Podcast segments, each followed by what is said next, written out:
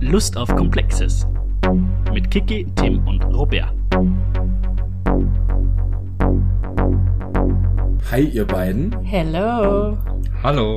Wieso machen wir das eigentlich? Information, Inspiration, weil es lustig ist. Und die Resonanz sehen wir dann eh auf Twitter. Nein, aber ich denke, wichtige Zielgruppe wären Studierende im Lehramt. Lehrkräfte oder Menschen, die in der Praxis irgendwie mit Geografie und irgendwie auch Fachdidaktik gebe ich im weitesten Sinn.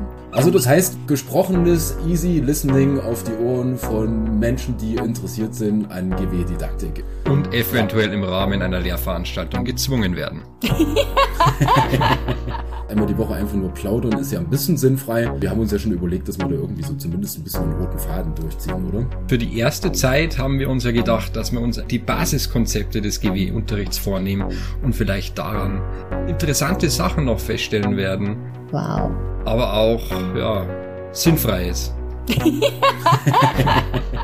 Idee, dass wir sozusagen uns mal ein Rahmenthema für jede Sitzung überlegen und was sich so aus Gesprächen ergibt, das ergibt sich dann halt.